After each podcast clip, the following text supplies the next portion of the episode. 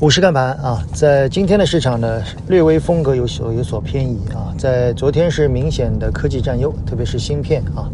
和锂矿，呃，这两个板块呢，我们认为估值肯定是高的啊。但是在中报期间呢，可能是基金抱团最紧的。我们现在发现每个季度啊，基本上基金都会有一个，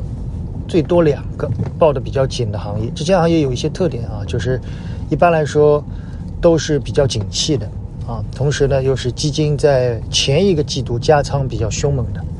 啊，而且呢，一般都比较贵啊，这样的散户不太容易出手，基金呢会抱团，然后拉高市值，呃，这种行为反正我们不予置评啊，嗯，这可能是未来的一个趋势。那么第二呢，就是我们觉得周期啊，这在过去的一个多月我们谈的比较多，可能是预期差比较大的，基金其实也有加仓啊，但幅度不大。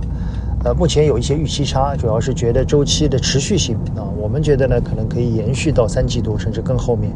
所以中间会有些预期差啊。这其中有色、呃钢铁、煤炭可以适当的关注。那么剩下的呢就是低估值的啊，低估值我们在近期做了期娓娓道来啊，特地提到，我认为低估值要到中报以后啊，因为低估值的这个下跌，他们的业绩我觉得是有瑕疵的啊。在昨天的娓娓道来里面，我们点评了这个保利啊以及恒大的问题。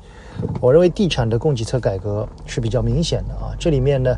有殃及池鱼的成分啊，但是这个殃及池鱼呢，更多的是在对行业的判断上。一个每年几十万亿的一个行业啊，如果其中龙头类的企业只有两千多亿市值，我们认为是比较低的啊。当然，从目前来看，行业在进入一个信用危机啊，这种信用危机也带来了一些硬币另一面的机会，只是在实际上。我们倾向于可能在中报以后，特别是在三季度九十月份，可能会迎来一些转机，好吧？更多的内容我们在娓娓道来里面与大家分享，仅供参考。谢谢大家。